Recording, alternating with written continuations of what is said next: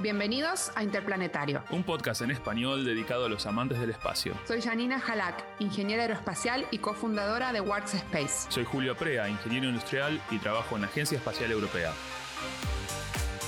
Juntos entrevistamos a científicos, ingenieros, emprendedores y personajes de todos los aspectos del mundo espacial. Nuestro objetivo, inspirar a grandes y chicos a explorar otros mundos. ¿Nos acompañás en esta aventura? Bueno, bienvenidos a Interplanetario. Hoy estamos en el episodio 6 junto a Janina y Rafael Milsberg. Hola Janina, hola Rafael, ¿cómo andan? Hola, ¿qué tal? Hola Julio, hola Rafael, gracias por estar con nosotros. Nuestro invitado de hoy es eh, Rafael Milsberg, que es un abogado espacial. ¿Qué te parece cuando te digo abogado espacial, Janina? ¿Qué pensás? A ver, me parece eh, lo mismo, yo sé lo que son, pero cuando le contás a la gente que existen abogados aeroespaciales, dicen, wow, ¿en serio? ¿Qué hacen? Así que bueno, nada mejor que Rafael para contarnos, ¿no? Rafa es un amigo de hace muchos años, que estuvo también un tiempo trabajando en la ESA eh, conmigo en, en París. Y bueno, Rafael, ¿por qué no nos contás un poco de vos? ¿De dónde venís? ¿Dónde naciste? ¿Cuál es tu historia?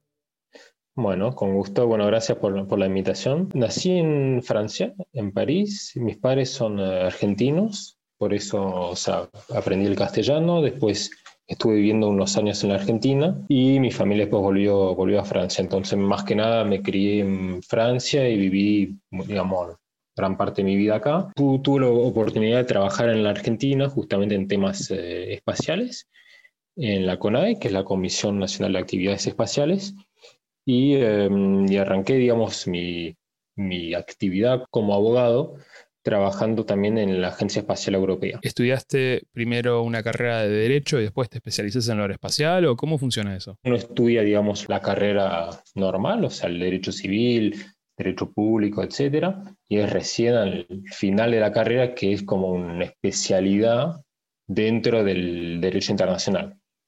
O sea, está la parte de Derecho Internacional donde se estudia, por ejemplo, el derecho marítimo, eh, derecho aéreo, convenios eh, internacionales, y ahí, recién ahí, en el medio de eso, aparece el derecho espacial. ¿Y vos ya tenías algún interés con el tema aeroespacial anterior a esto, o es ahí donde surge? No, yo siempre, o sea, siempre me interesó el tema de, o sea, del espacio, de manera bastante, creo, abstracta como mucha gente, digamos como algo medio soñado, como uno lo puede ver, en, no sé, en las imágenes, en la tele, digamos que es algo que siempre me interesó. Entonces, cuando estudié abogacía, no me imaginé que me podía llegar a dedicar a esto. El interés en el espacio lo tuve siempre, pero el interés en el derecho espacial fue algo que surgió, como decir, fue, digamos, en mi facultad conocí a un profesor que se dedicaba a eso y que nos habló del tema y que a partir de ahí, digamos, pude empezar a hacerlo. Y muchas veces cuando sos estudiante también tu, tu elección, ciertos temas son es muy influyente los tipos de mentores o guías que tenés a lo largo del camino, ¿no? Exactamente. Rafael, ¿dónde estudiaste exactamente? La carrera acá en la universidad que es eh, París-Saclay, que tiene una parte de ciencia muy importante, pero bueno, yo estaba igual en la parte de derecho. Desde el inicio una parte, digamos, internacional, con clases en inglés y en español. Hice un año en España, pero fue un año, digamos, eh, de intercambio. Y luego en el cuarto año empecé con el Derecho Internacional y el quinto año en, en la parte, digamos, que es de aeroespacial y telecomunicaciones. Y es ahí donde pude, recién en el último año, donde tuve la oportunidad de, de, trabajar en la Argentina. Y contame un poco, ¿cómo surgió esto de trabajar en Argentina? ¿Qué hiciste para la CONAE? ¿Cómo surgió? Yo había hecho entonces una pasantía en, la Embajada Argentina en Francia y hablando con el cónsul me había dicho, ah, bueno, eh, yo conozco muy bien la Comisión eh, Espacial en Argentina, ¿te interesaría el tema? Y bueno, fue un poco así y bueno, en la Argentina lo que pude hacer es, bueno, trabajar en temas de convenios internacionales justo cuando iba había estado negociando un convenio con la ESA, por ejemplo. También pude visitar las instalaciones en Córdoba. Bueno, y después trabajar en temas, digamos, eh, o de convenios internacionales, algunos con países que era, por ejemplo, para compartir imágenes. Em, imágenes satelitales. Sí, imágenes satelitales. Y después también había temas, digamos, más administrativos que hace un abogado en una agencia espacial, que pueden ser temas de derecho civil, de derecho administrativo digo administrativos en el sentido es que no, no son temas eh, espaciales. Y después viniste a la ESA, ¿no? ¿Qué, tal? ¿Qué, hiciste en la ESA? En la ESA estuve trabajando en el departamento jurídico en un, digamos, un sector que era justamente sobre el, fomento del derecho y la política espacial. O sea, la idea era justamente de comunicar sobre lo que es el derecho y la política espacial Digo política porque siempre están los dos muy relacionados. Digamos, esa era la, idea, se, llamaba, se, llama todavía Centro Europeo de Derecho Espacial, y ahí estuve, digamos, trabajando dos años, mucho, digamos, en la organización de, de cursos, de formaciones para gente del, del, mundo entero, mucha gente de Europa, por supuesto, pero venía gente de, de Rusia, de China, de, Turquía, o sea, eh, a participar a los eventos, también trabajando con después creo que vamos a desarrollar un poco más con el COPOS, que es la Comisión de, las Naciones Unidas sobre los temas espaciales. Si lo comparo con un trabajo de, abogado clásico, fue un poco diferente al ser muy de, como de relaciones internacionales también, digamos, de formaciones, de conectarse con, con gente de todos lados, con otras agencias. ¿Estos cursos que, estaban organizando son cursos de derecho espacial también? Sí. O sea que si hay alguien que está interesado en el tema, después podría conectarse con vos. Sí, sí, por supuesto. Son, hay cursos que se organizan, se siguen organizando todos los años. Ahora creo que lo hacen a distancia por, la pandemia. Em, y, hay otros eventos que son más bien conferencias, que son como más profesionales, pero se, se siguen organizando todos los años. Hay una cantidad de eventos eh, importante por año. La verdad que eh, hay mucha gente que no sabe lo que hace un abogado aeroespacial. Nosotros tenemos en nuestra empresa, por ejemplo, un advisor y un abogado aeroespacial. Lo primero que hicimos fue contratar un abogado aeroespacial. Y la verdad es como un poco contabas, Rafa, se pasan más tiempo haciendo cursos de especialización y formándose que lo que realmente dura la carrera, ¿no? ¿Es un poco, fue tu caso? Para mí el derecho aeroespacial es de lo por lo más interesante en el derecho, porque abarca una cantidad, digamos, de, disciplinas diferentes. Es decir, que para trabajar en derecho espacial uno tiene que tener como cierto interés y cierto conocimiento en temas científicos, técnicos, como para entender cómo funciona, no sé, por ejemplo, un lanzador. También temas eh, comerciales, para saber, bueno, cuáles son las empresas, cómo venden, cuáles son los contratos, etcétera. Temas, digamos, de geopolítica, porque, digamos, es algo muy estratégico el acceso al espacio, que hay pocos países que tienen el acceso, y, digamos, que la parte política y nacional de los estados es algo muy, muy importante. Y para terminar, diría casi un tema casi filosófico, ¿no? De cuando uno lo ve un poco desde arriba, ¿no? ¿De, dónde viene que existe el concepto del derecho espacial? Digamos, de la historia de la exploración espacial. Es decir, que cuando empieza, digamos, la, exploración espacial, existen sobre todo dos países que están, digamos, abarcando casi toda la exploración, que son los Estados Unidos y la Unión Soviética.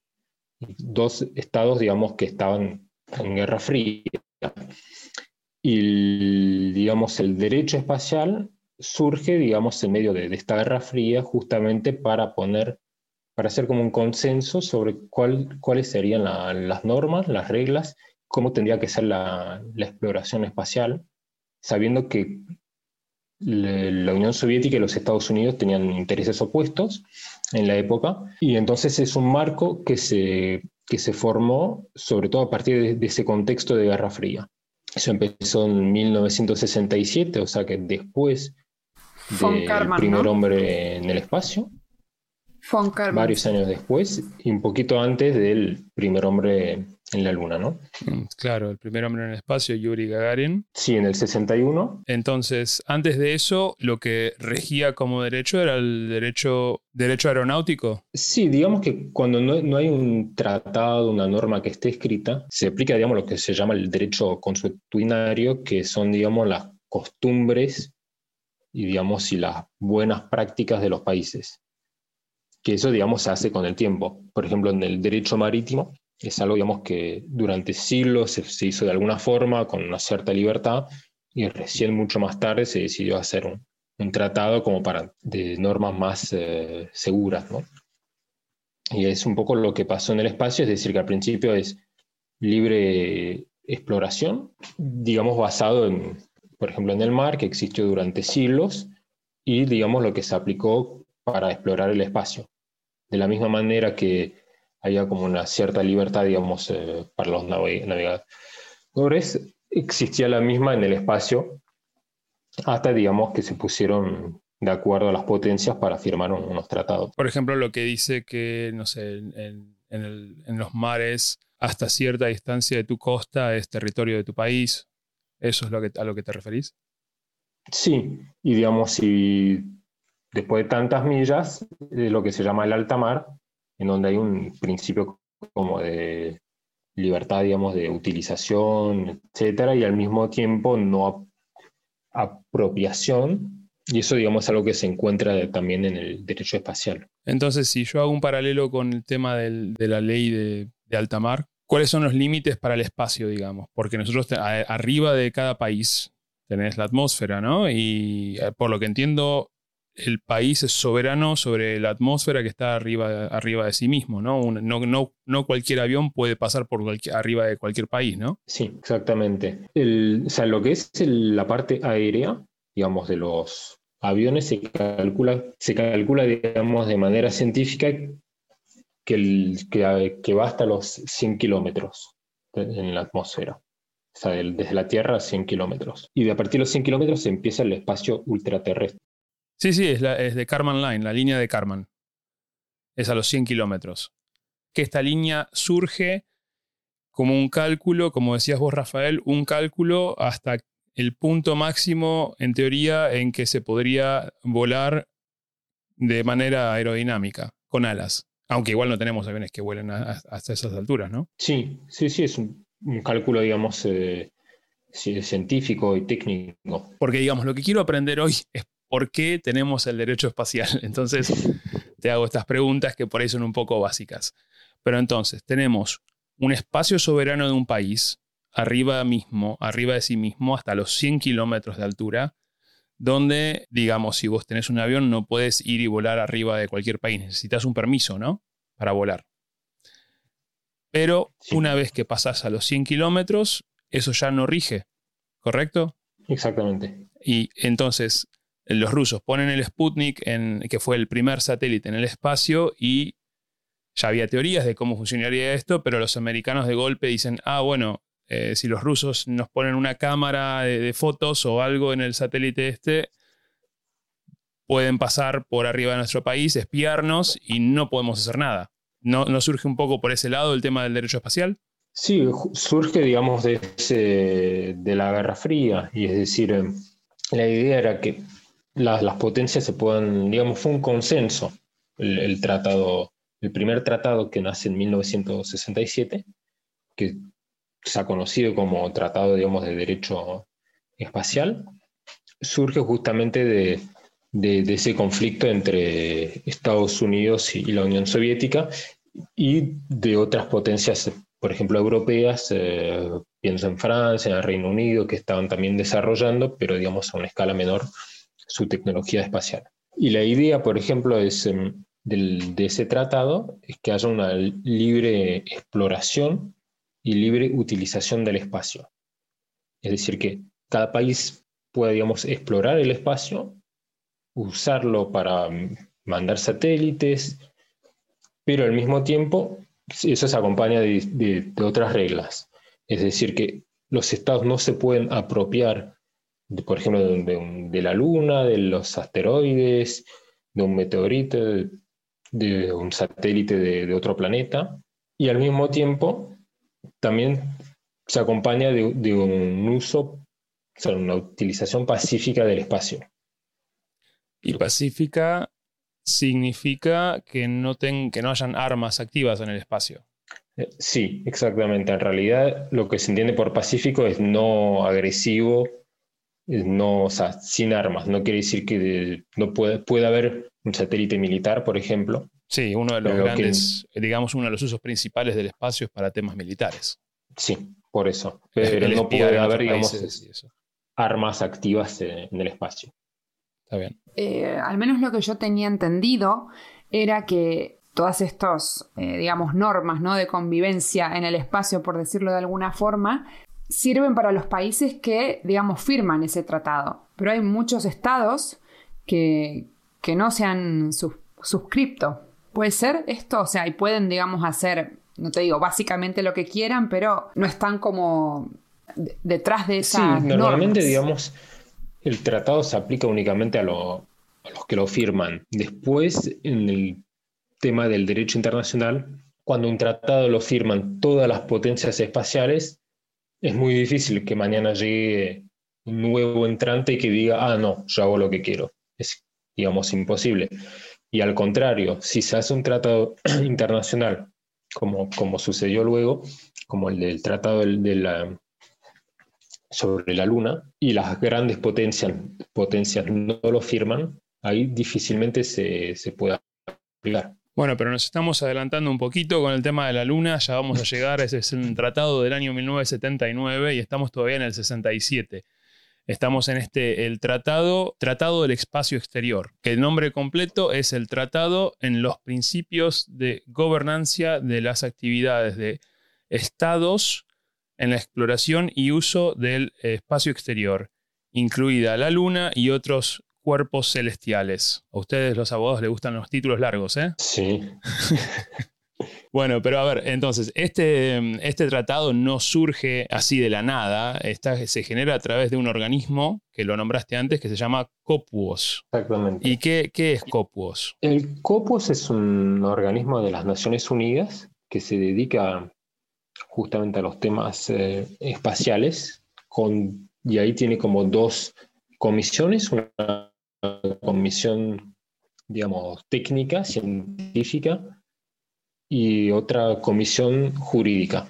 Y que todos los años se reúnen en esas dos comisiones y de ahí nacen, bueno, o principios o reglas o solo, a veces solo discusiones. Digamos que los, lamentablemente, digamos que en los últimos años fueron sobre todo eh, discusiones, pero con mucha dificultad para crear un consenso sobre nuevas reglas porque es un cuerpo que solamente actúa a través de consenso, no, no a través de votos. Entonces todos los países tienen que estar de acuerdo, ¿no? Sí, no, no, no todos, pero tiene que haberse un consenso importante. Yo tenía entendido que todos tenían que estar de acuerdo, que si había uno que decía, mm, no, no me parece, eh, se votaba como, o sea, no, no apoyaban la moción. Sí, después lo, lo, que pasa en el derecho internacional es depende quién no está de acuerdo. Es eso sobre todo, porque si no está de acuerdo un país que no tiene acceso al espacio, lo firman los, los otros y no, no tiene mucha incidencia, pero si no está de acuerdo Estados Unidos o no está de acuerdo Rusia o hoy en día cualquier país de la Unión Europea, bueno, es distinto. ¿Copuos? ¿Qué significa el nombre Copuos? ¿Te lo acordás? Sí, en, o sea, en inglés es el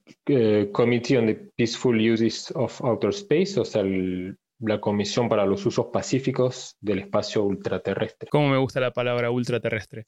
Sí, ¿no? Te hace pensar en ciencia ficción. Sí, sí, interplanetario, ultraterrestre, espacio sideral. Y en principio, contanos un poco, eh, dijiste que hablaba sobre el uso pacífico del espacio, el, que, el de la no agresividad y del, del uso común de los recursos espaciales que los países en principio no pueden reclamar, no pueden reclamar soberanía sobre otros cuerpos espaciales. ¿Es así? Es así, digamos que los grandes principios son digamos, la, libre exploración, es decir, que todos los países puedan acceder al espacio, usar ese recurso sin que sea, digamos, de, forma agresiva. Y también en teoría, ese, digamos, esa exploración del espacio y esa utilización tiene que ser para, digamos, el bien común de la humanidad. ¿Es un poco como la Antártida o hay, diferencias? Eh, no, la, Antártida es bastante parecido. También, o sea, cuando hicieron el Tratado de la Antártida, la idea fue, digamos, que los estados, sobre todo los estados, digamos, cercanos,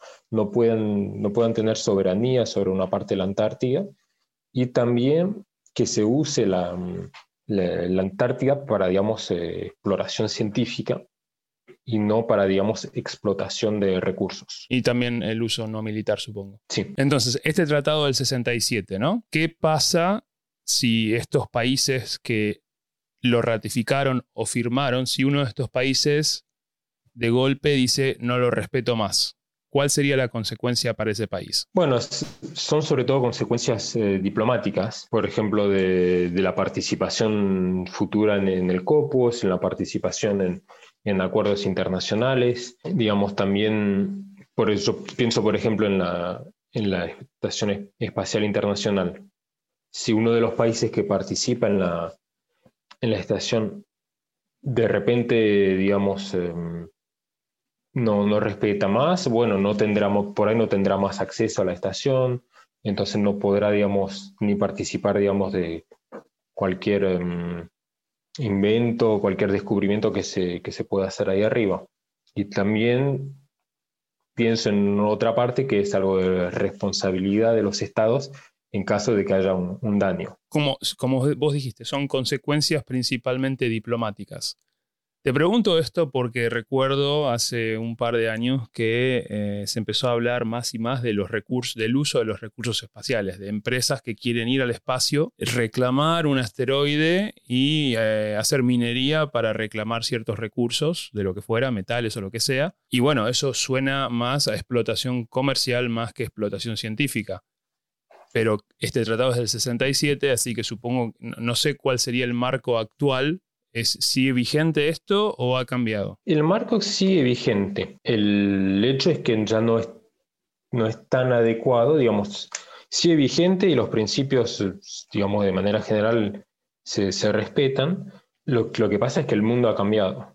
Ya, digamos, el mundo no es bipolar, sino que es multipolar, que surgieron muchas potencias, surgió pues, no solo la, la Agencia Espacial Europea como entidad, eh, sino también podemos hablar de, China, de la India, digamos que ya no existe, digamos, esa bipolaridad. También por eso mm, es más difícil crear un consenso, porque no todos tienen los mismos intereses. Eso es parte de, mm, digamos, de lo que cambió y la otra parte es la privatización del espacio, es decir, que antes era un, el acceso al espacio era un, cual sea el país, que sea, digamos, la, la Unión Soviética como país comunista o los Estados Unidos, siempre era una actividad, digamos, nacional del gobierno, muy controlada por el gobierno. Y, digamos, desde los años 80, eh, pienso, es algo que, cambió mucho, en la cual aparecieron muchos actores privados, y en los 10, digamos, 10 últimos años cambió totalmente con la aparición justamente de, por ejemplo, de los que se llaman billonarios de la, de la mm, de California, ¿no? Que, que se lanzaron, digamos, en las actividades espaciales. Eso ya, digamos, creó otra dinámica, otros intereses. Y creo que también desde los últimos 15 años, ponele 20 años, desde que se creó el estándar de los CubeSats, que ha hecho que un montón de, de, nuevos actores, ¿no? Esto que le llaman el New Space o el nuevo espacio, le ha dado acceso no solo a los billonarios de Silicon Valley, sino a empresas de cualquier parte del mundo, ¿no? Me incluyo con la mía. Le ha dado el acceso a mucha gente que ha estudiado, que se ha formado para formar su empresa y poder poner este tipo de satélites en el espacio también. Sí, eso, o sea, tenés totalmente razón. Es cierto que, digamos, el, eso cambió, es cierto, en los 10, 15 últimos años con, el, con, digamos, operaciones científicas de universidades, de, actores privados, también que, lanzaron propios experimentos, y eso de muchos países diferentes, y eso es cierto que, que, eso también cambió, y mismo, digamos, la utilización del espacio cambió. Ahora se habla, por ejemplo, no solo de la, minería, ¿no? Pero se habla, por ejemplo, de, hacer constelaciones, que, lo que llaman megaconstelaciones, para conectar, digamos, el mundo entero a Internet por vía satelital. Eso, digamos, es algo más reciente, que eh, digamos que cuando se crearon los tratados no existía porque no existía Internet. Es algo bastante normal que la tecnología avance más rápido que el derecho. Totalmente. Entonces, en, algún momento, en algún momento el derecho espacial va a tener que actualizarse a lo que está sucediendo ahora. Y no sé, no sé cómo, se, cómo funcionará eso, porque como vos decías, es muy difícil estos días en Copos, con tantos intereses no alineados, consensuar cosas, ¿no? Pero volviendo al tema de Copuos, porque nos quedamos con el primer tratado del año 67, tenemos luego varios otros tratados que surgen eh, entre, el, entre el 67 mismo hasta el, hasta el año 79 y quería que nos cuentes un poco de ellos, de, sus objetivos, de qué se tratan, qué, cuál es la función de cada uno. Entonces, eh, hasta recién estuvimos hablando del, del Tratado del Espacio Exterior del año 67 y en el año 68 surge el Acuerdo para el Rescate. el nombre completo es Acuerdo para el Rescate de Astronautas el retorno de astronautas y el retorno de objetos lanzados en el espacio exterior. ¿Qué nos puedes contar de este, de este, de este acuerdo? Es un, un, acuerdo que digamos que es un poco calcado a lo que existe en el derecho marítimo, que sería, digamos, ayudar al astronauta en el espacio de la misma manera que se puede ayudar a un barco que se está hundiendo en el mar. Digamos que es un deber del barco cercano, más cercano, de la misma manera que es el deber de un país si sabe, no sé, que el satélite eh, se está yendo fuera de la órbita y que tiene alguna información que, puede ser peligrosa, digamos, para los, los, astronautas, de transmitir esa información, que en el espacio se considera a los astronautas como enviados de la humanidad. Y entonces, digamos, eso es algo que en el 1968 se, entiende y hasta ahora se entiende perfectamente, ¿no? cuando un país envía un, astronauta, pero que hoy en día cuando algunas empresas están hablando de turismo espacial, uno se puede preguntar si realmente eso es aplicable a un turista, ¿no? Porque la idea del astronauta es que haga investigaciones, eh, no que vaya, digamos, a, a mirar las estrellas. Porque veo que hay muchos paralelos con el tema marítimo, ¿no? Entonces, si nosotros ahora tenemos, no sé, un crucero lleno de turistas que se está hundiendo, es una obligación de otros navíos en el área de venir y ayudar, supongo. Sí, sí. Entonces, Cual sea, digamos, el turistas o quien esté en el barco. Entonces digo, por eso se aplicaría un poco, tendría que aplicarse igualmente en el espacio, que si sos turista espacial y estás en problemas, debería ser una obligación de otras naves espaciales de venir y ayudarte y rescatarte, si fuera técnicamente posible. Sí, sí, digamos, la, Estamos acá en un, en un escenario futurista de eh, ciencia ficción, pero bueno, la pregunta está, ¿no? La, ayuda, por supuesto, era, era más sobre el, digamos, la, palabra de enviado de la humanidad. Ah. Era más bien sobre eso. Pero digamos, por supuesto que la, idea sería, si, si, digamos, si el caso existiese, ¿no? Que, se presta ayuda, ¿no? Sí, y este, y este tratado, veo que también en el título dice del retorno, del rescate y retorno de astronautas. Entonces, yo me imagino un escenario, no sé, que los rusos que vuelven en, la cápsula eh, en, la, en la Soyuz, ¿no? Y que normalmente aterrizan en la estepa rusa, en el desierto, pero si pasara algo y le calculan mal la reentrada y no sé, caen en el medio del océano, o caen en, no sé, en Canadá o algo así. Si cayeran en Canadá, Canadá tendría una obligación de ayudarlos, rescatarlos y devolverlos a Rusia. ¿Es eso lo que quiere decir? Sí, justamente por esa idea de enviado de, la humanidad, que no es solo un enviado de, Rusia o de, cualquier país que sea. O sea, mismo si serían dos países enemigos, tendrían que prestarle asistencia y ayudarlo y, digamos, si no... Si firmaron el acuerdo, digamos. Sí, sí, sí. Este, este fue el acuerdo del 68. Eh, parece bastante, bastante directo el, objetivo. No sé si queda algo que, agregar o si hay alguna pregunta más sobre este en particular.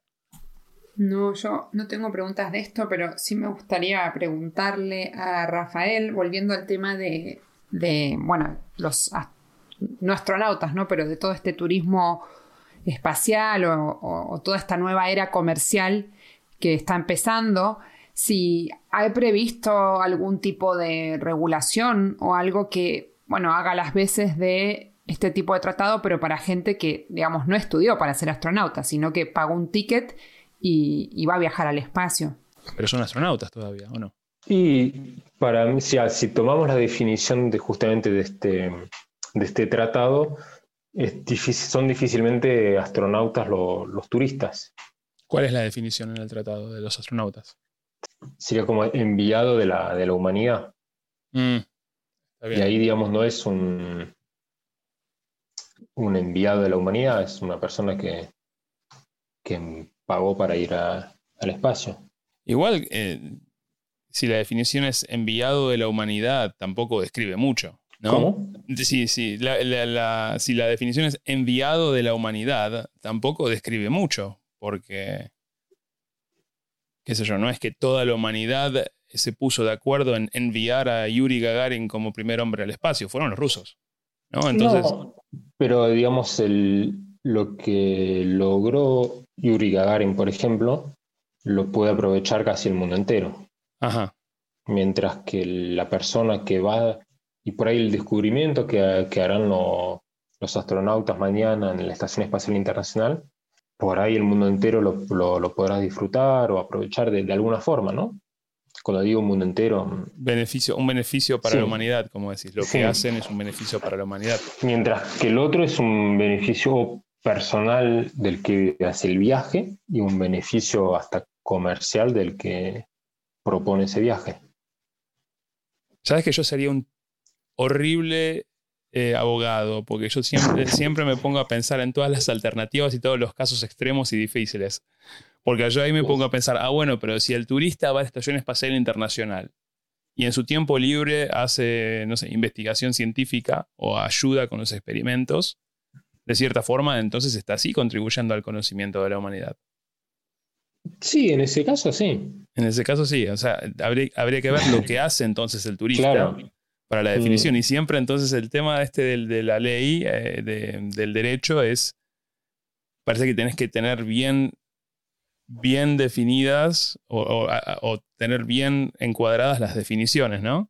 Sí, digamos, sí. Después se, Como se hace en acuerdo al, al uso previsto, digamos, o o a veces no se hace y, digamos, no se define y, si no se define, bueno, si viaja, será como considerado como un astronauta. Está bien.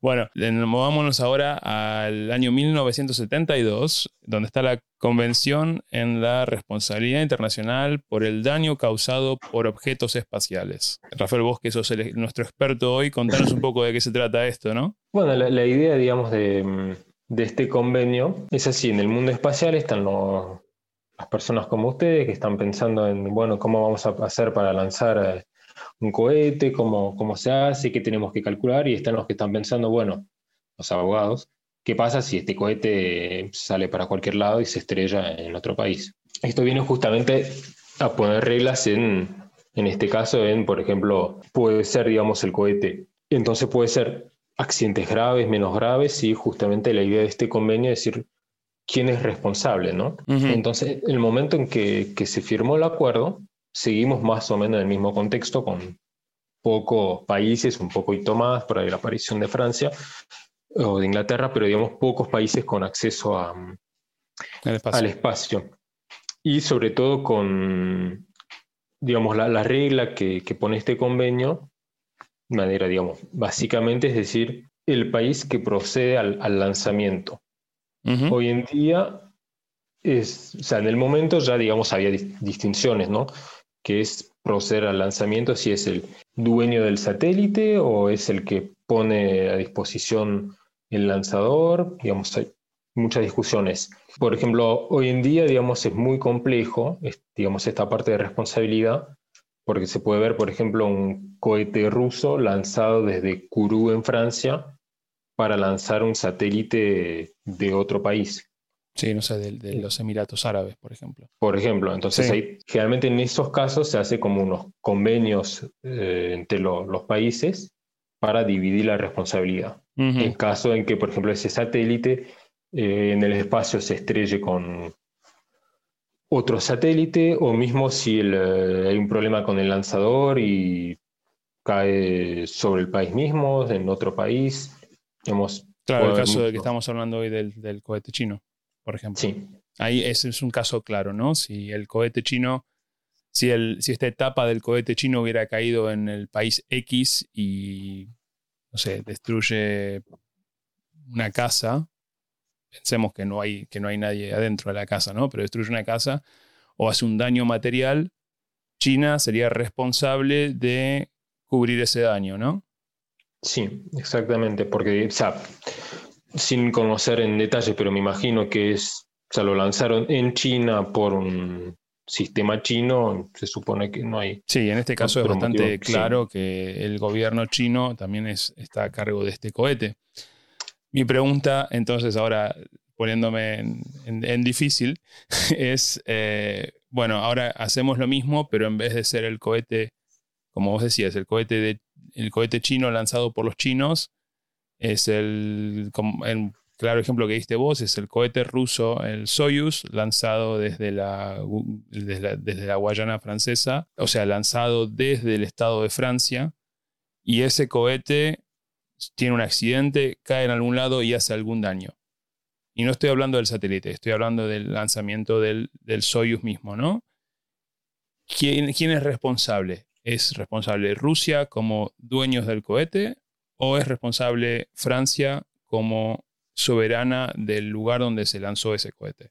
En realidad podrían ser los dos. Sería como un, convenio de, responsabilidad que, que, se firma entre los estados en función de, o sea, primero de cuál sería el daño, ¿no? Y cuál sería la participación. Por ejemplo, si Francia participa de manera activa o si solo pone, digamos, a disposición la, la base. Y lo mismo con, con, el, con el cohete, ¿no? Y también de, hay que pensar luego cuando aparece el daño, cuál es el origen, si es un fallo del lanzador, si en realidad un fallo anterior por, digamos, la, no revisaron mal en la base, bueno, digamos, puede haber un, multitud de casos, generalmente hacen como un convenio de responsabilidad, y también ahí aparecen aseguradoras y, empresas justamente para asegurar eh, ese tipo de, de riesgos. Eh, igualmente, esto es un convenio que casi no se aplicó, digamos, eh, no que no haya habido daños, sino que mm, primero, para tu pregunta de si el cohete se, estrella sobre la casa de alguien, esa persona no tiene, digamos, un, no es que mañana le pueda hacer un juicio al Estado chino, sino que siempre, digamos, son acciones diplomáticas. Es decir, que por ejemplo, si el, el, cohete chino se, hubiese caído en Canadá, ¿no? para tomar siempre el mismo ejemplo, el Estado de Canadá y no el señor X en Canadá puede hacer algún recurso ante China, pero siempre son acciones diplomáticas y entonces dependen de muchas otras cosas y no únicamente de un tema legal. Y se aplicó, por ejemplo, en Canadá por un, un objeto, no me acuerdo, de un cohete ruso que se había caído en, en Canadá. Y se aplicó una sola vez, donde Canadá le pidió una indemnización a la Unión Soviética en la época. ¿Y cómo concluyó eso? Era un acuerdo, la verdad que no era, creo que eran unos millones de dólares, pero pocos millones, ¿no? Y digamos que no es, por lo que, por lo que me acuerdo del caso, se había caído un poco en el medio de la nada, no es que se cayó en Vancouver, ¿no? Ajá. Canadá le pidió unos millones de dólares, no mucho, y creo que lo pagaron hasta ahí. ¿no? Es, que, es que también es importante resaltar que la mayor parte del planeta está despoblado y todo esto, toda esta, e, esta cobertura mediática que tuvo el, cohete chino, digamos, fue un poquito exagerada desde, mi punto de vista, ¿no? digamos que, se, hubo mucha, mucha cobertura para algo que las chances de que pasara algo malo eran muy bajas, pero nos gustan, nos gustan la, la posibilidad de desastres al, ser humano, pareciera. No sé si vos lo estuviste siguiendo, Rafael, el tema del cohete. Sí, sí, sí. Eh, sí, se, habló mucho, tal vez porque es China y que es como nuevo, ya no es tan nuevo, pero digamos, entrante en el mundo espacial. También por, por lo que decís, que como un poco como algo de ciencia ficción, del misterioso satélite que se nos cae encima y que en realidad, digamos, no, tenía muy pocas probabilidades de que haya algún daño importante. Sí. Me acuerdo la última vez que pasó algo parecido, me acuerdo era de la estación espacial Mir de los rusos, que tenía que reentrar también y había muchas discusiones sobre dónde entraba y de manera controlada o no, y bueno, terminó también en el océano. Ah, pasemos al, penúltimo, eh, al penúltimo, el, este es el convenio de 1976 de para registrar los objetos lanzados en el espacio. Para, o sea, registrar los objetos que lanzamos al, espacio. Creo que también se explica bastante es bastante obvio a partir del título, pero ¿de dónde viene esto? ¿Por qué tenemos que registrar estos objetos que lanzamos al espacio? La, idea de este convenio es eh, o sea, de responsabilizar a, los estados sobre su propia actividad nacional. Nace justamente que ya estamos en el 76, ya los estados, hay cada vez más estados que participan en, las, en las actividades espaciales y que se lanzan cada vez más satélites. Y la idea del registro es que digan, bueno, registrar todos los objetos que se lanzan al espacio por, distintos motivos. También por el uso, por ejemplo, de las órbitas, pero digamos que hay algunas órbitas que son más utilizadas para telecomunicaciones, otras más para observación. Sí, el, caso, el caso clásico es la órbita geoestacionaria, que es una órbita aproximadamente a 36.000 kilómetros, no te voy a dar el número exacto ahora, pero bueno, lo que es particular es que esa es una órbita donde el satélite parecía estar siempre en el mismo punto sobre la Tierra, pero digamos, esa órbita en particular, ser una sola órbita y teniendo 360 grados de, digamos, de circunferencia total, tenés solamente cierta cantidad de posiciones donde puedes poner satélites y, manteniendo que no tengan riesgo de chocar uno contra el otro. Tenés que tener una distancia mínima entre satélites, lo que te lleva a que es un recurso finito, es, un, eh, es, un, es una órbita que la podrías llenar entonces tiene que estar regulado quién lanza dónde y quién tiene derecho de poner un, satélite y dónde. Me fui un poco por las ramas, Rafael. Pero no, exactamente. Es, em, para mí es eso justamente, es permitir que el acceso, em, por ejemplo, a, la órbita geoestacionaria o, a otras órbitas, sean accesibles para muchos estados y que no, no sea acaparado por los pocos estados que tienen acceso, digamos, al, em, al espacio de manera, digamos, eh, nacional y regulado también. Entonces, supongo que estos objetos que son lanzados al espacio, uno lo lanza con una, una órbita planeada, ¿no? A veces pasa que lanzas con el cohete y terminas en una órbita que no es la que vos planeaste, así que hay una diferencia entre la órbita que a donde querés ir y la órbita donde terminas. En la mayoría de los casos van a estar muy cerquita una de la otra. Pero entonces supongo, y estoy asumiendo acá, que eh, una vez que puedes determinar exactamente en qué órbita estás, tenés que hacer eso parte del registro para que se pueda saber dónde está tu objeto, ¿no? Sí. Y también, por ejemplo, hay, hay algunas declaraciones, por ejemplo, pienso en, eh, la Unión Internacional de Telecomunicaciones. Claro, que tenés que registrar también en qué frecuencias transmitís. Exactamente. Sí. Me, preguntaba esto más por el tema de las megaconstelaciones ahora, que tenemos, vamos a tener tantos objetos, no sé, decenas de miles de, satélites en el espacio, cada una en, en, todas, estas órbitas y digamos que de cierta forma me alarma un poco por el tema de, las posibles... Eh, de los posibles choques entre satélites en la generación de más basura espacial, pero bueno, es un tema muy, muy candente en el momento y que no lo vamos, a menos que tengas algo que comentar, no creo que lo vamos a cubrir mucho hoy. No, ese es un tema muy, muy grande, el de, los desechos. Sí. Y, em, pero claramente, digamos, en la época en donde se firmó este registro, seguramente había una manera mucho más fácil de, de, hacer un seguimiento de cuáles eran los objetos y que ahora, digamos, es mucho más difícil porque un satélite por ahí ya no se usa, se rompió, eso creó varios pedazos y después es muy difícil saber para dónde van y dónde están. Entonces, tenemos el, convenio del registro y por último, el, eh, digamos, la oveja negra de la familia, que es el Tratado de la Luna de, 1979, ¿no? Y, y, contame un poco por qué lo... supongo que te imaginas por qué lo llamo la oveja negra de la familia, ¿no? Sí, justamente porque nada, nadie, digamos, entusiasmó tanto por... Eh, por este tratado, que al final, digamos, ninguna potencia espacial lo, lo, firmó. ¿Qué dice el tratado? Eh, el tratado lo que dice básicamente es eh, la no acaparación de, de los recursos de, la, de, la, Luna. Sí, y digamos, y el uso pacífico de, la Luna, que eso, digamos, no creo que sea tanto el, problema. Eh, yo creo que ahí, digamos, estábamos entrando en los años 80 y fue el, uso de, los recursos naturales considerados en este caso como un bien de la humanidad que genera un problema, digamos, un problema que no, generó un consenso, digamos, que la limitación de la explotación en este caso de los recursos no, no fue, no, no llegó al consenso de los países, de las eh, potencias. Estados, Estados Unidos, por ejemplo, no lo ratifica. No. Y yo me imagino la mentalidad de los estadounidenses, decir, bueno, nosotros fuimos los únicos que llegamos a la Luna, no vamos a tener otros países diciéndonos qué es lo que podemos hacer y lo que no. Me imagino. Sí. Mm. Y, y, también, digamos, la idea de, bueno, por ahí en los años 80 no, existe las no existen las posibilidades técnicas de, de hacer minería, pero existe la idea. Entonces, para el día en que sea posible, no, no, no limitemos.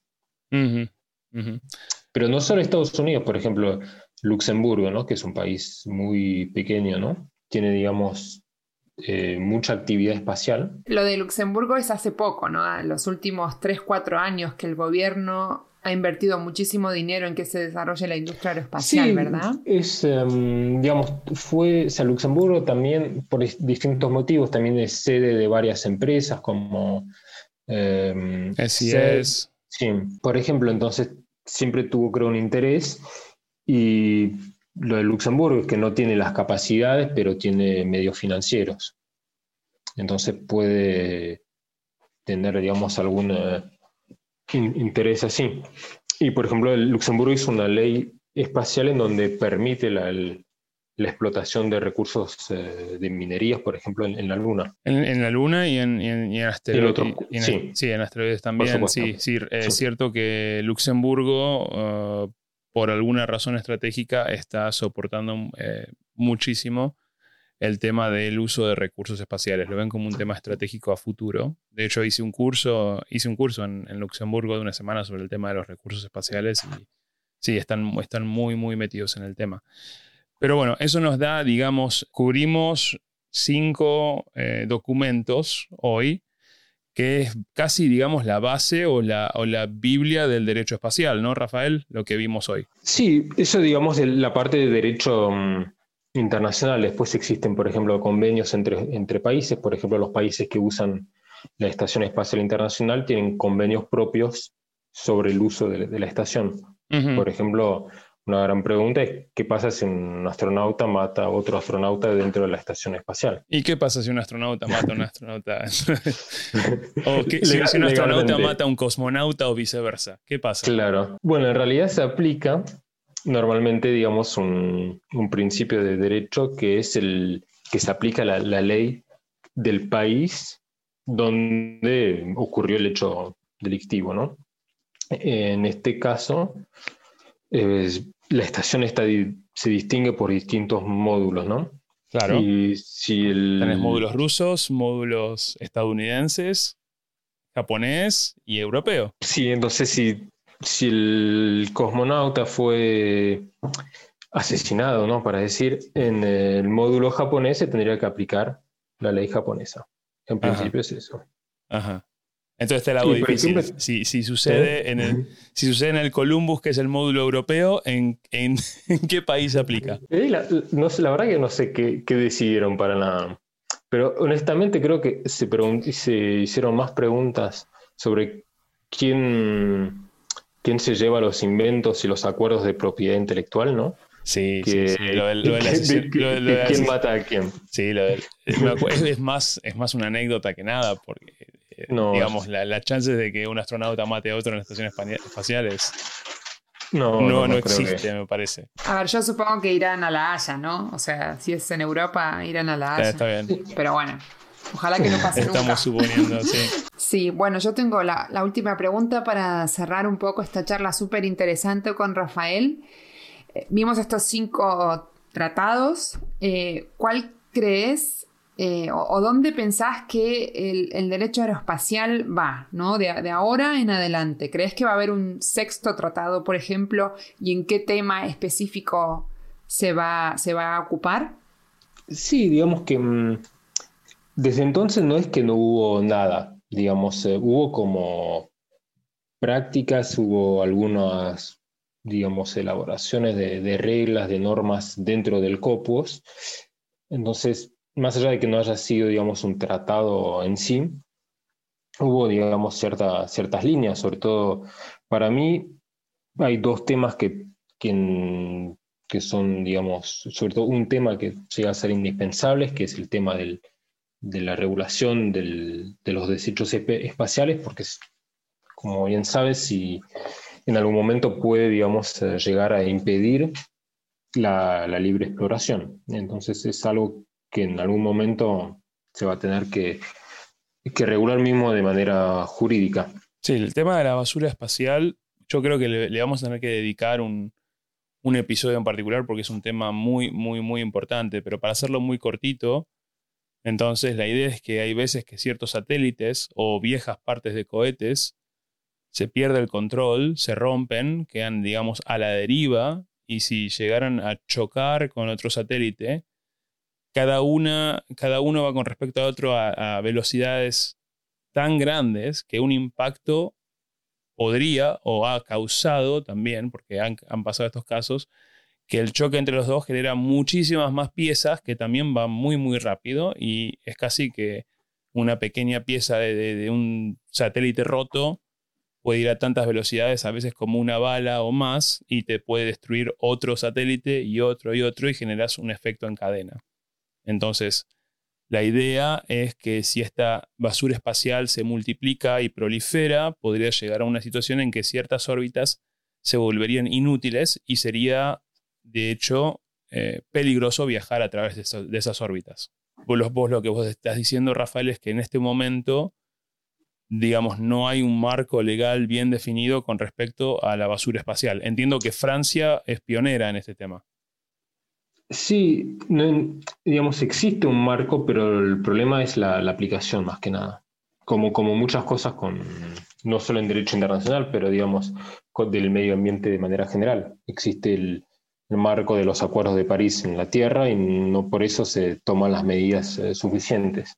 En este caso, digamos, no son medidas, digamos, que se fuertes, como para decirlo, y no sé, difícilmente los estados toman, digamos, eh, iniciativas.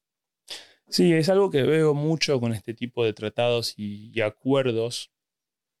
El hecho de que hay veces que me parece un poco hippie todo esto, ¿no? Que hacemos estos tratados, todos los firmamos, pero si hay alguno que dice no, vos me estabas contando hoy de, los, de las consecuencias diplomáticas, pero también me da la impresión de que no hay digamos, a nivel nacional, si vos rompes una ley, tenés un, cuerpo jurídico o también la policía misma, digamos, un, aspecto de seguridad y de que tenés, o si, no seguís la ley hay consecuencias serias, ¿no? Pero a nivel internacional falta eso, me parece. Sí, en este caso, digamos, la idea no era de, hacer un, marco punitivo. Digamos, mismo el, tratado de responsabilidad no, no tiene como, como objetivo de hacer algo punitivo en caso de... Es más bien de responsabilizar al Estado y a los actores, digamos. Entonces uno sí puede pensar, bueno, al final se responsabiliza, pero si se ocurre algo, no... Claro, ¿cuál es el objetivo al final, no? ¿Cuál es la utilidad? Sí, después, digamos, o se arregla de manera diplomática o también en la Corte Internacional, pero em, pero es cierto que no hay, digamos, un mecanismo de sanción porque es muy difícilmente aplicable, ¿no? Claro, eso, a, eso, es exactamente lo que me refiero. Pero bueno, está el tema, dijiste, nombraste que habían dos temas importantes. El primero, la basura espacial. ¿Y qué, qué otro tema te mantiene despierto a la noche? Contame. Para mí sería, digamos, justamente todo el tema de la mm, explotación de los recursos, porque es algo, digamos, que, que vemos que se está desarrollando cada vez más, como lo, pudimos hablar durante esta charla. Claramente en algún momento habrá que definir de manera, yo pienso, más estricta si, se puede o no se puede, y sobre todo si se puede, en qué condiciones. Porque puede haber, digamos, si se puede y que el día de mañana todas las potencias mandan, eh, no sé, satélites a, Marte, a la Luna, a donde sea, y están después todos los que no pueden. Entonces, que no pueden aprovechar justamente del espacio que supuestamente es un bien común de la humanidad. Pero igual eso ya va más a un aspecto más económico que un tema legal, ¿no? Si yo fuera, yo fuera un país que tengo la posibilidad de ir a, Marte y eh, explotar los recursos de Marte, vos me decís, sí, pero si vos explotás, no sé, si vos sacás un litro de agua de Marte, lo tenés que distribuir con todos los países. Y te digo, ah, pará, acá hice todo yo y por qué tengo que repartirlo para todos, ¿no? ¿Cuál sería el, escenario ahí? Yo creo que no es tanto, mm, o sea, es, ¿cómo decir? Sería como compartir la, mm, los avances, por eso decía que en el derecho espacial existe, digamos, una parte casi filosófica, ¿no? Como de a dónde va la, la humanidad cuando quiere, qué sé yo, conquistar eh, otro planeta o me estoy yendo un poco por las ramas, pero... Sí, sí, no, no, no, vos no te estás yendo por las ramas, yo te estoy llevando por las ramas, que es otro tema. Eh, mira, vamos a, tratemos de cerrar y después eh, en otra ocasión yo creo que lo podemos tratar algunos de estos temas más eh, en detalle, sobre todo el tema de la basura espacial. Bueno, nada, agradecerle a Rafael por todo lo, lo que aprendimos hoy y también, bueno, incentivar un poco a todos los abogados y abogadas que nos escuchan y dicen, bueno, les gusta el espacio, por ahí como fue su caso, y que terminaron haciendo una carrera espacial dentro de, la Bueno, muchas gracias a ustedes también por la, por la invitación y también quería agregar que mm, cerca, digamos, de los estudiantes de, de, Derecho, ¿no? O de Relaciones Internacionales, que el derecho espacial, digamos, abarca todos estos temas, pero también todos temas más comunes y corrientes como eh, contratos comerciales, eh, relaciones con la administración pública, eh, eh, licitaciones, digamos, hay muchas maneras de ver el derecho espacial, digamos, esto es, son las grandes normas del derecho internacional espacial. No, claro, claro, de hecho, a ver, claro, tenemos lo que es el derecho espacial puro, toda esta, todo esto que describimos hoy, todos estos marcos teóricos a alto nivel de relaciones internacionales, pero en uno de mis primeros trabajos en la ESA, que yo estaba de controlador de proyectos, trabajaba día a día con los abogados que eran los eh, oficiales de, contratos, ¿no? los que llevaban adelante los contratos y las negociaciones con las diferentes industrias. Todos también abogados. Así que ese es el ejemplo que estás dando, ¿no, Rafael? Por uno de los ejemplos. Sí. En fin, bueno, y Rafael, em, Supongo que si hay gente que está interesada en estos cursos eh, que coordinabas antes sobre derecho, el derecho espacial, o si tienen preguntas, si te quieren contactar, ¿tenés alguna red social o algo donde puedan seguirte? Sí, por supuesto. Mm, o si no, por. Eh, o sea, tengo varias redes sociales, que sea el LinkedIn o Facebook o el que sea, con mi nombre y apellido. bueno, empecemos. Decime, decime, digamos, si la gente quiere seguirte, por ejemplo, en Twitter, ¿en, dónde pueden seguirte en Twitter? Tengo una cuenta de Twitter, pero la verdad que estoy publicando poco. Sigo, pero no publico mucho. Pero mm, que es eh, mi cuenta de Twitter es R Milchberg, o sea, R M I L C H B larga E R G. Si no lo pueden, ya dijo, ¿no? Buscar por, por LinkedIn que bueno, ahí estamos, ahí estamos todos. lo ponemos en las notas. Sí, sí, sí. En fin, tengo tu página de LinkedIn, lo vamos a poner en las notas. Y bueno, Rafael, eh, bueno, muchas gracias por hoy, por la entrevista, por explicarnos un poquito cómo funciona todo esto del, del derecho espacial a este, digamos, al nivel, a este alto nivel de los grandes tratados de Copuos, ¿no? Y, y bueno, espero que en el futuro, cuando te queramos hacer algunas preguntas un poco más concretas de temas más candentes y, actuales, porque hoy tocamos un poquito la historia de todo esto, espero que, puedas volver y, contarnos, ¿no? Sí, la verdad que con, mucho gusto fue, un, gran, placer compartir eh, esta charla con ustedes, así que les agradezco mucho Sí, bueno. Nos quedamos en contacto. Muchas gracias, Rafa. Muchas gracias, Janina. Y nos vemos en la próxima. Chao, chao. Nos vemos la próxima. Chao. gracias.